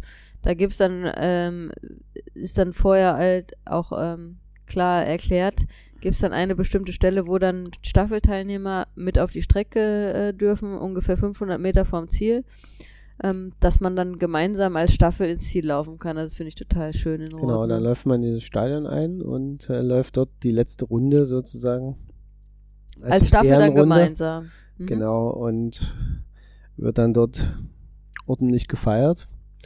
Und man hat euch allen dreien angesehen, dass ihr alle drei A zufrieden seid, B aber auch glücklich, dass es jetzt gleich vorbei ist. ja, und aber ähm, ja, es war total schön, weil also das äh, hat alles, ist alles so gelaufen, wie ich mir das erhofft habe, dass wir das ganze Ding irgendwie auch als Team durchgezogen haben, ne? Und ich glaube, jede von uns hatte ihre, ihre Hürden und ihre Hindernisse, ne? Ähm, und wir haben die aber alle irgendwie überwunden. Und einerseits einzeln, aber andererseits auch gemeinsam als Team. Und das ja. äh, war irgendwie total schön. Ne? Und ich glaube, wir haben alle auch, äh, waren uns da einig und jetzt auch im Nachhinein nochmal, wo wir das so ein bisschen reflektiert haben, ähm, war uns allen dreien das eine große Freude und es hat uns unglaublich viel Spaß gemacht, das als, als Staffel das Ding auch zu machen. Ne? Also ähm, und ja, also natürlich sind wir dann noch danach noch bis zum großen Feuerwerk geblieben. Ja, für alle, die das Große noch nicht Party. gemacht haben, schon in Rot waren, aber noch nie bis zum Ende geblieben sind oder noch nie in Rot waren, bleibt bis zum Feuerwerk. Genau. Also nicht wegen dem Feuerwerk, das ist jetzt, Feuerwerk gibt es viele im Jahr, aber einfach diese Finishline-Party. Und dann aber das Feuerwerk als krönenden Abschluss. Die hat schon, ähm, also alleine wieder zu sehen, wie Felix Weighofer in seiner Abschlussrede Rotz und Wasser heult, so wie damals bei der Ich glaube, das macht er jedes Jahr, weil er ist auch ein sehr emotionaler Mensch. Total. Ja. Und äh, äh, man, man nimmt ihm auch jedes Wort total ab. Ja. Also das ist halt, also manchmal hat man ja so das Gefühl, die Leute machen irgendwie so so so machen irgendwie eine Show aus irgendwas ja, genau, oder so. Ja. Und das bei ihm halt so. gar nicht. Das ist, genau, er kommt auf die Bühne und dann 100% authentisch. Genau, und dann sieht man eigentlich schon, was gleich passieren wird, weil er, er steht eigentlich schon auf der Bühne und kann die Tränen kaum unterdrücken. Und da fällt auch ja von ihm als Organisator und, und Veranstalter irre viel Last ja. ab in dem Moment, weil er weiß, okay, jetzt ist die Veranstaltung vorbei. Ne? Also jetzt ist ähm, die Teams organisieren sich ja ein Stück weit mittlerweile auch selber und der muss dann, das hat er ja auch mal in dem Interview irgendwie gesagt, dass der Tag selber ist, ist eigentlich dann schon gar nicht mehr so anstrengend, aber der ist halt sehr emotional, der Tag und dann der Abschluss und dann fällt es auch richtig ab. So, ja. und das merkt man ihm halt voll an. Ja. Äh, das finde ich auch total super. Das macht die Veranstaltung auch so ein Stück weit aus, wie er da oben steht. Um das vielleicht jetzt auch schon nochmal hervorzuheben, der Tag selber, wo du sagst, ist für ihn gar nicht mehr so anstrengend, weil halt beim Challenge Roden, das ist glaube ich auch sehr speziell beim Challenge, ist bei jeder Veranstaltung, bei jeder Triathlon-Veranstaltung so oder Laufveranstaltung, aber ähm, in Rot ist es irgendwie nochmal gefühlt extremer, dass da so wahnsinnig viele Helfer und Helferinnen ähm, hinter dem Event stehen, die da jedes Jahr wirklich mit Herzblut dabei sind und die dann da auch wirklich so organisiert sind und äh, da jedes Jahr dann da schon die festen Teams es gibt, ne, die jedes Jahr da denselben selben Job machen, dass da dann so der Chef äh, Felix da dann gar nicht mehr hinterher sein muss, sondern da die ja, eigenen Teams also schon ich, so gut ich glaub, organisiert das, sind. Das können viele andere Veranstaltungen auch. Also ja, okay. das, das würde ich jetzt äh, nicht so. Was, was man halt, was ich halt ähm, ähm, der Challenge Rot natürlich ähm, bescheinigen würde, ist, dass sie es geschafft hat, obwohl sie mittlerweile der größte Langdistanz-Triathlon der Welt ist, ähm, dass man es geschafft hat, dass es irgendwie immer noch wie so ein Familienevent wirkt. Ja. Es ja, ist eine also Großveranstaltung und trotzdem ist es irgendwie familiär, familiär und das macht es unglaublich besonders. Ja. Man kümmert sich um die Leute und das, das ist halt das, und das muss ich sagen, das kenne ich von keiner anderen Veranstaltung. Also die diesen es, es gibt richtig viele gute Großveranstaltungen ja. und es gibt richtig viele gute kleine Veranstaltungen. Aber es gibt keine Veranstaltung, wo ich sagen würde, die haben diesen Sprung äh, vom vom kleinen Event, vom, ich sag mal, vereinsorganisierten Event hin zum Großevent geschafft und dabei ist nichts auf der Strecke geblieben. Ja. Und was und, ich wirklich bei Rot ist, auch sagen das muss. Das ist halt was, wo man einfach sagen muss, hey, das ist total beeindruckend, ja. dass sie das hingekriegt haben, ne? Und was auch, was ich auch äh, krass finde in Rot ist, dass es so unfassbar gut organisiert ist. Also ich könnte auch jetzt, äh, also bei dir war das äh, schon 2018 äh, so und auch jetzt bei der Veranstaltung also ich könnte es nichts nennen, was irgendwie nicht perfekt organisiert ja. war. Es war alles perfekt organisiert. Ah, ist das schon wieder eine Lobhudelei heute auf die Challenge? Ja, aber es ist einfach so. Also sorry, es ist einfach so. Auf den Challenge Rot. Gut. Ähm, Ähm, kommen wir aber mal vielleicht zum Abschluss, Ja. so langsam, weil wir haben uns schon wieder ganz schön lange verquatscht. ja, aber muss. Ja, kommen wir vielleicht aber mal zu dem Thema Rot to Rot, geht über Road, Rot. Road to Rot. Ähm, Oder um da dann ganz im englischsprachigen zu sein, Road to Roth, wie die ähm, Nicht-Deutschen, die äh, sagen äh, bei Rot, das finde ich ja ganz witzig, weil Rot wird ja R-O-T-H geschrieben und dann im Englischen sagt man Roth. also die Road to Roth. ähm, du wirst also nächstes Jahr nach Rot zurückkehren? Oder Ich hoffe, also ich Jahr? muss natürlich erst noch den Startplatz bekommen, aber es sieht wohl ganz gut aus, dass es äh, klappen könnte. Und ja, das Ziel ist, nächstes Jahr meine erste Langdistanz in Rot zu machen. Ich möchte dir das nachmachen. Ähm, ja, also ich freue mich schon auf den Weg, den wir da gehen werden. Ja, es sind ja, ich äh, muss sagen, ich habe ein bisschen Bammel, weil es sind jetzt auch nur noch zehn Monate bis dahin. Normalerweise würde man sagen, man hat ein Jahr, dadurch, dass der Termin jetzt äh, zwei Monate später war, sind es jetzt nur noch knapp zehn Monate ähm, bis Rot und ähm, ihr wisst, ich habe eine große Achillesferse, das ist das Schwimmen. Da muss ich einiges tun, dass das ähm, gut passt und Ja, natürlich auch beim, beim Radfahren und beim Laufen 180 Kilometer Radfahren und dann noch ein Marathon drauf ist auch nicht mal ebenso gemacht. Ähm, wobei ich da tatsächlich echt äh, absurderweise, weil das ist ja eigentlich mit Abstand der längste Teil, aber da habe ich irgendwie das Gefühl, ich bin bereit, das irgendwie zu schaffen durch fleißiges Training. Ähm, aber in der Kombi mit dann gleichzeitig noch viel am Schwimmen arbeiten, ähm, wird das eine Gratwanderung, was beim Langdistanz-Training immer so ist. Es ist immer eine Gratwanderung. Also es ist eine große, große Herausforderung für mich, aber ich fühle mich vom Kopf her bereit, das anzugehen. Ob es denn klappen wird, darüber werden wir berichten. Ne? Genau, weil das da ist kein. empfehlen äh, wir unseren Videokanal. auf der Weg zu einer Fall. Langdistanz ist alles andere als ein Selbstläufer. Genau, und da- äh, da wird es sicherlich Hochs und Tiefs geben. Ähm, Definitiv. ist aber das so. macht das Ganze ja auch so reizvoll ähm, und interessant, das Und mit diesen. Eindrücken würde ich sagen, entlassen wir die Leute jetzt einfach mal. Können sie auch ein bisschen träumen. Ja. Langdistanz-Triathlon. Es klingt ziemlich krass, es ist ziemlich krass, aber wenn man es gemacht hat, ist es auch ziemlich geil. Ähm, Also du kannst nur eine Empfehlung aussprechen, sozusagen. ich kann äh, jedem nur empfehlen, sich den Quatsch mal anzutun. Ja, und wenn alles Ähm, gut läuft, äh, um das vielleicht auch nochmal zu aber auch, spoilern, machen äh, wir nächstes Jahr beide eine Langdistanz. Genau, ich ne? habe allerdings auch äh, total Verständnis für jeden, der sagt, ich tue mir das nicht an. Genau, also das ähm, Ähm, um muss ich auch das immer betonen. mal, ne? äh, Also hier zu es betonen. muss nicht jeder eine Langdistanz gemacht haben. Genau, es muss auch nicht also jeder einen Marathon laufen. Triathlon so, ist ein ne? geiler Sport. Und, das Macht, Geile, äh, und das Geile an Triathlon ist, dass man vom Volkstriathlon, von der Distanz her bis zur Langdistanz alles dabei hat. Genau. Und Und ganz sicher- Bekloppte machen dann noch so Ultra-Triathlon, Ja, aber das- davon wollen wir gar nicht sprechen. Das ist ne? nochmal eine andere Geschichte. Äh, da hatten wir ja auch schon mal einen Gast hier, Genau. der, äh, das Der davon berichtet ich, das hat. habe ich bis heute nie verstanden, wie man so einen Quatsch machen kann. Auf die Idee würde ich in meinem ganzen Leben nicht Ah, kommen. sag niemals nie, mein Lieber. Ganz sicher. Okay. Genau. Und ich würde sagen, genau mit dieser Ankündigung, Rot to Rot, entlassen wir die Leute für heute. Folgt einfach unseren Social Media Kanälen. Ja. Und damit sind wir raus. Wann kann man das erste Video erwarten von der Road to Road? Wenn du soweit bist und genug Material produziert hast. Ist ja dein Vlog, nicht meiner. Ich würde mal sagen, so in. Wann kommen wir denn hier Wochen? raus? In ein, zwei Wochen ähm, sollte dann auch das erste Video von The Road to Road online sein. Aber das werdet ihr auf unseren, wenn ihr uns auf den Social Media Kanälen folgt, äh, dann sehen. Genau. In diesem Sinne, ciao, ciao. Bye, bye.